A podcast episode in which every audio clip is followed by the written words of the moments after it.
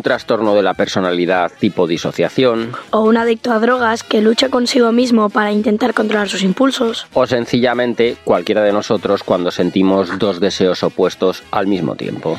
Debería ir a hacer ejercicio, pero me apetece seguir abrazando el sofá. Quiero comer más saludable, pero deseo que esas patatas fritas me hagan suyo. O cualquiera de los cientos de situaciones ambivalentes diarias y rutinarias que se os ocurra de vuestra vida.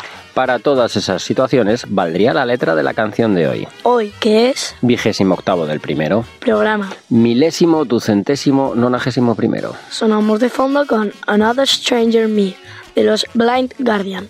No olvides la Navidad. De nada, hasta luego. Gracias.